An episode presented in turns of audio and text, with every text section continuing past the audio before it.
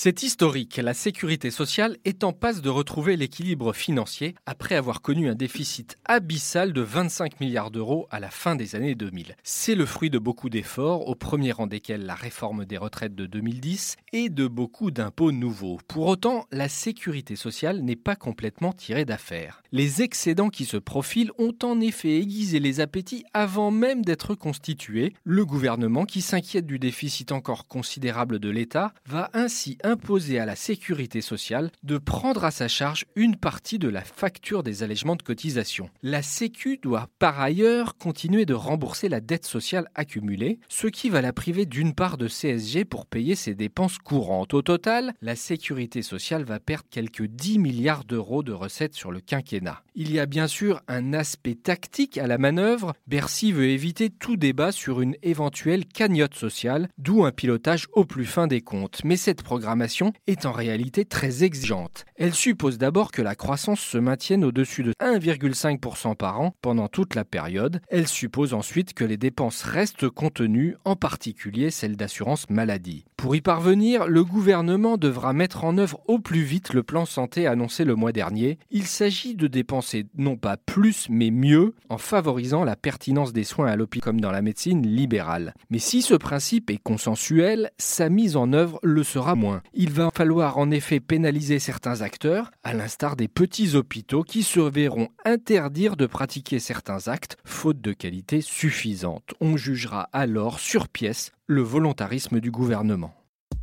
Retrouvez tous les podcasts des échos sur votre application de podcast préférée ou sur leséchos.fr.